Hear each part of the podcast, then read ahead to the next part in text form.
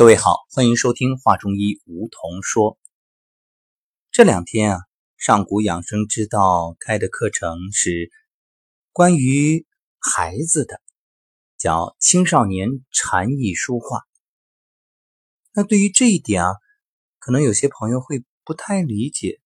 哎，不是说养生吗？为什么会有关于孩子的课程？而且关键是这禅意书画。它和养生究竟有什么关系呢？本期节目，我们邀请了一位学员，和大家聊一聊他两天来学习的感受。那这位学员呢，叫芷怡，是来自美丽的厦门。芷怡你好，顾腾老师你好，嗯，欢迎你走进我们的节目。先给大家做个自我介绍好吗？大家好，我是来自厦门市外国语中学的谢芷怡。我今年十三岁了。十三岁的芷怡以前学过中医吗？嗯，并没有。没有。那你在进入这个课堂之前，对上古养生之道是一种什么样的印象呢？就是觉得非常神奇，而且听这个名字就很复古，感觉很有学问。嗯，那生活当中的芷怡，据我了解是舞蹈高手。你是从几岁开始学习舞蹈？我从三岁就去学习了中国舞，然后六岁跟着妈妈一起学了国际标准舞。嗯，那虽然现在年龄不大，但是在舞台上、赛场上可谓是久经沙场。你从几岁开始参加比赛呀？我记得我从五六岁的时候就被妈妈推上赛场，然后在赛场上哭，她也不管我。嗯，就这样一路锤炼。那后来就不哭了吧？啊，是的，因为妈妈也在台上当裁判，然后她也不让我去找她，所以就让我自己一个人在那边哭。嗯，哭完之后干嘛？哭完之后我就看他们跳舞，然后自己也不能傻愣的在那，就跟着一起跳。哦，然后越跳越好。嗯，后来还屡屡获奖。那你对于舞蹈是怎么理解的？你喜欢舞蹈吗？我很喜欢舞蹈，我觉得舞蹈十分的修身养性，可以在我们学习之后，然后就可以跳一段舞蹈放松，转移注意力。嗯，所以呢，芷怡可以说，除了学习的时间，其他的大部分时间都是挥汗如雨，投身在舞蹈训练上。也说一句老话嘛，就是台上三分钟，台下十年功，在别人眼里。那争金夺银的荣耀啊，鲜花掌声的所有的这些荣誉，其实都是源于背后默默的付出、辛苦的汗水。你觉得跳跳舞累不累？跳舞会累啊，有的时候就是比赛的前几天，大家都会一起排练，从早上七点钟就起来，然后一直跳跳到晚上十一二点，都是有过这种情况的。嗯，那你觉得？是什么让你有那么大的动力？是对舞蹈的喜欢呢，还是对于呃比赛之后获得成绩的那份荣誉感啊？又或者其他的原因？都是有的。而且我觉得舞蹈可以让人很放松，把舞蹈把自己投入到舞蹈舞蹈当中是一件很快乐的事情。嗯，因为快乐，所以参与，所以坚持。是啊，在很多人眼里看到的可能。一部分是你的荣耀，一部分人看到的是你的辛苦，但是只有自己才知道这其中啊有多少喜悦。所以真正喜欢的事儿是不必用“坚持”这个词的，因为本身就是在享受这个过程。那芷怡和上古养生之道结缘是什么时候？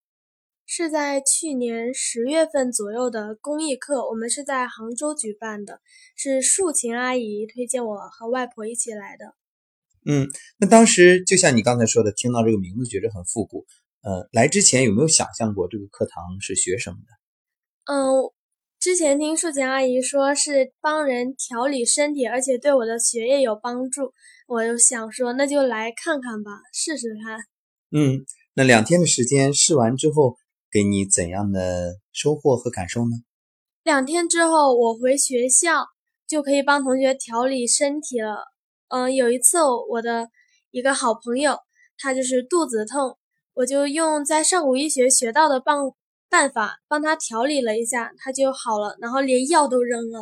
嗯，这里要特别说明，因为芷怡当时来杭州上公开课的时候，当时还是叫上古医学，现在已经更名为上古养生之道啊，这也是更确切的让大家明白，其实最好的医者是自己，呃，最好的治疗是养生，就是防胃病。所以，那只一，如果说这一次是偶然的话，后来还有没有再给同学去处理这种问题的例子呢？呃，还有很多次。后来我的同桌，因为男孩子比较喜欢打篮球，然后他打篮球的时候不小心把自己的脚给崴伤了，而且崴得非常严重，那个脚都肿了一个很大的包。然后我就用我在上古医学学到的方法帮他调理，之后用扇子帮他扇，然后后来又上课了，他就说很舒服，然后又消肿了，我就。说上课了就不要调了，然后他说还是要调，然后我下课继续帮他调的。后来脚怎么样呢？他的脚就完全几乎就消肿了，然后走路也不会一瘸一拐的，完全就是好了很多很多。就是在这个过程里没有用其他的治疗方法，没有用药是吗？是的，没有用药。嗯，那芷怡你自己有没有想清楚这是什么原因呢？可能是刘星老师给我的力量吧，因为我那时候在调之前会想说，让刘星老师以及各位天使，然后给我一点能量，让我帮他们调理身体。嗯，可以说一想到这一点，自己内心就充满了一种自信啊，所以呢，也就更好的能够想起课堂上学到的方法，也就更好的去帮助你的同学。呃，同学还给你起了小绰号是吧？嗯。同学就是之前那位，莫名其妙的就 认了我做大哥啊，认你做大哥，那这是对你的一种认可，更是对你的欣赏和崇拜。好，那说到这儿呢，这一次是青少年禅意书画，从名字来看啊，很多朋友就会奇怪，说这个和调理身体和养生又有什么关系呢？那在这之前，质疑你想象的青少年禅意书画。是学什么的呢？我想象的就是，嗯，禅意嘛，就像打坐呀、静心这一类的。书画就是写字啊、画画之类的。所以我就想说，可能是先静下心来之后，再来画画呀、写书法之类的。嗯，那在这之前，你有没有学过书法或者画画？并没有。嗯，就一心一意的跳舞。那来到之后两天的时间，今天也是最后一天了。嗯，你觉得这两天自己收获了什么？我觉得我收获挺大的。从第一天刘星老师给我们讲心法开始，我就觉得很刘星老师的这些知识非常的伟大，而且很能帮助我们。然后我们学的书法还有画画，这些都又简单易学，很快就能学会，而且能写得很好。嗯，那。你觉得生活当中，你身边的和你同龄的同学们，包括跳舞的小伙伴们，大家对于自己的健康注重吗？嗯，我们我觉得我身边的同学他们并不是很注重自己的健康，因为他们经常通宵打游戏，然后吃一些炸鸡呀、可乐这些碳酸饮料，还有垃圾食品。所以你就感觉到这些对身体肯定是不好的。嗯，是的，我觉得这些垃圾食品我也从来不吃。嗯，因为本身作为舞蹈的选手，也是要控制体型，可能对饮食也有严格的要求。那除了跳舞的需要，保持体型的需要，嗯，看来芷怡在于养生方面也有自己的心得。嗯，生活当中你怎么去养生呢？我习惯性的是早上会起来喝一杯水，然后才会去吃饭，而且晚上睡觉不会睡得太晚，差不多十点之前就会睡着，也不会去吃一些垃圾食品和一些碳酸饮料，自己也不是很喜欢吃。嗯，看来作为零零后，对吧？那子怡已经开始注重养生了。所以很多人都会说，养生好像是老年人才做的事儿。但事实上，如果你能够从小就养生，就养成良好的生活习惯，在饮食、在睡眠、在运动等等各方面自我注意的话，就等于不断的给身体增加能量，也让身体呢处于一种良好的运行状态。那子怡觉得自己呃注重养生，给自己带来了哪些好处呢？我们同学就是他们不注重养生，就经常熬夜打游戏。他们很多人头发都白了，可能就是所谓的少年白头吧。然后我就没有这样，而且平时早上起来也会比较有精神，比较有活力。他们经常在课堂上睡觉，然后就很多老师讲的知识他们也没有听到。嗯，十几岁头发就白了，这真是让人觉得特别的惋惜。而且更重要的是。明明朝气蓬勃的年龄，像初升的太阳，结果竟然暮气沉沉啊！晚上玩游戏，白天就课堂上睡大觉，那真的是令人很痛心。因为那么美好的年华，把时间都荒废了。那我也看到芷怡的头发是乌黑发亮，嗯，再加上又喜欢舞蹈啊，整个自己的形体也特别美。那芷怡这一次学了。青少年禅意书画之后，你由此会和养生有什么样的关联呢？就是这一次的课程让你在养生方面又有怎样的收获？我觉得我们应该要调整好自己的作息规律，然后平时有空可以站桩啊，然后抖动功，还有还有颤抖功，还有以及太极养生步，我们都要去做。嗯，因为我们这几天啊，虽然短短三天的学习。就在早晨就六点半让大家集合，而且我们分成了木、火、土、金、水啊五个组，按照五行的划分，大家一起站桩，一起颤抖功，小伙伴们都很认真。嗯，子怡介绍一下你在哪个组？啊，我是在木组。嗯，那你评价一下木组的小伙伴们练习的时候，无论是站桩啊做颤抖功，还是上课去写书画。通过你所关注到的，你评价一下你们木组。我觉得木组是比较有团结意识的一个组，而且平时大的也会带动着小的一起去做，小的也不会像别的组的那么调皮，他们也会去听。嗯，好的。那正在收听我们节目的呢，也有很多和爸爸妈妈一起在听，就是指引你的同龄的小伙伴们。但是我们知道，就是。孩子们让父母最头疼的就是每天可能会抱着手机打游戏啊，还有就是晚上到点不睡觉啊，嗯，还有平时经常喝冰的饮料啊，或者夏天总喜欢吹空调。那作为很多父母头疼的问题，我不知道子怡从你这个年龄，你会有怎样的建议？你认为这些问题有没有好的破解的方法呢？嗯，我手机里面是一个游戏也没有。我自己并不是很喜欢打游戏，我觉得有些游戏就是比较残忍一点。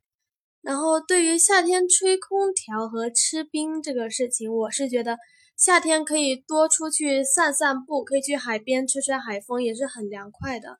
吃冰淇淋不妨喝点热水，那样更容易降温。嗯，好。那芷怡呢，也是从自己的角度给各位同龄的小伙伴提出了建议，也给各位家长呢一个参考的意见。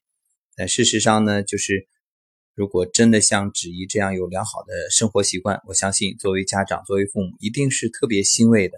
那么更重要的就在于大家一定要做好榜样，因为你自己能做到，你才有权利去要求孩子做到。否则的话，你天天都是这样做了不好的示范，那孩子他只会模仿。正所谓上行下效。好，那在今天节目的最后，子怡再来评价一下，你觉着通过你的观察，除了你自己认真练习之外，你看我们这一次班里的其他六十多位小伙伴，你对别人的作品是怎么看呢？我觉得现在所有的嗯小伙伴们，他们都是。非常认真的去书写刘星老师所布置的作业，以及我们前面的冥想，就是与我们的工具链接，大家都是非常认真的去做，并且非常非常用心的去体会。还有许多小朋友链接到，都感觉自己肚子里面产生了小火球一样。嗯，是的，所以这就是给自己的身体呢增加了能量。更重要的是，通过禅意书画这样一个内容，一种艺术啊，理解并且深刻的认识到身体的重要。因为只有健康的身体，才能够去满足我们。人生追求的需要，就好像我们禅意说话一样。那唯有通过站桩，不断的增加身体的能量，还有呢，通过颤抖功的自我调理，然后才能让自己在挥毫泼墨的时候，整个身体更通透，状态也更加的自在、飘逸、潇洒。所以，你说青少年禅意书画，它到底是干嘛的？它其实不是教一些基本功，也不是教书画的技法，而是真正的让孩子们能够打破常规，完全自在的去运用手中的工具。而且刚才芷怡说到了一点特别关键，和工具去链接。所谓的链接呢，也就是真正的心怀感恩啊，去感知手里的笔呀。纸啊，墨啊，感知到他们的这种能量，然后就是把自己最自在的状态啊，以这种行云流水般的方式表达出来。所以，生活当中很多孩子可能被父母或者老师贴了标签，总是认为自己不够好，或者嗯，这也不行，那也不擅长。事实上是每个孩子都是具足的、健康的、圆满的。我们只需要给孩子以激励，让孩子能够在自由的空间里自在的去展现就好。就好像从来没拿过毛笔去写书法和绘画的纸怡，那这一次呢，啊，就是用笔在宣纸上跳舞啊，真正把毛笔。当做自己的脚尖一样的，尽情的用书画的形式去舞蹈，用舞蹈的方式来书画啊，从中感受到快乐。那最后我还想问一下芷怡，在你写的时候或者画的时候，你当时呃内心在想什么，或者说整个人是一种什么样的状态呢？嗯，我第一次写的是从《陋室铭》《陋室铭》里面摘抄的一句话，就是。俭以养德，以及，嗯，还有一句，我当时写完之后拿给刘星老师看，刘星老师就说我太心急了，然后我回去又重新的再写了一幅，写了四字成语，写了马到成功，再拿给刘星老师看的时候，刘星老师又说我太心急了，我又回去之后就感觉自己困在里面，然后就一直在练一个字，就一直在练一个那个。一直在练龙字，一直写，一直写，写到都要快下课之后，还在一直写，然后就觉得自己，嗯，怎么写也写不好。然后梧桐老师就走到我旁边跟我说，要放开自己，要要放开自己，然后要随意的去写，想写什么就写什么。然后我就尝试了一下，写了写，然后就写的感觉会比之前的会更加的好看一些。嗯。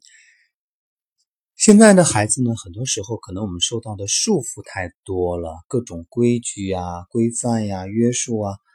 当然不是说这样不好，而更重要的是，创作讲究的是打破拘束，不拘一格。所以呢，实际上很多时候不是你要去教孩子们怎么做，而是孩子们真正解除这种桎梏之后，可以由心。自在的去创作，因为创作出来的才有价值，而只有用心的沉浸其间，才能享受到这种创作的乐趣。所以，短短三天，今天是最后一天，我们也希望芷怡和小伙伴们能够尽情的发挥。呃，今天下午呢，还会有一个汇报演出，让大家真正的登上舞台。我也期待着芷怡在舞台上把你最擅长的舞蹈。分享给大家，让大家一起感受你的激情和风采。那准备好了吗？呃，准备好了。嗯，好的。那时间虽然短，只有三天，但是对于芷怡和小伙伴们来说，也真正在这三天以书画入道。所谓的入道，不只是对书画产生浓厚的兴趣，而且呢，有了一份开启，是灵性的展现。更重要的，懂得了养生的重要性。因为从大家早晨，包括在课堂的站桩、颤抖功的动作，可以看到，无论是小小的小朋友啊，八岁的啊，还是十八岁的大朋友，大家都很认真。那我们也有理由相信，回家之后会和爸爸妈妈一起站桩、颤抖功、走太极养生步，让自己小小年纪便给身体不断的增加。健康的筹码，让身体越来越健康。好，感谢芷怡。那最后也给你同龄的小伙伴，正在收听节目的朋友们，送一句关于养生的祝福。啊，希望大家都来我们这里学习，然后大家一起养生，把身上的病毒都排掉。嗯，让身体越来越健康，越来越喜悦，而且呢，这样。才能让自己未来的人生有拼搏的基础。好，感谢收听本期《话中医梧桐说》，我们下期节目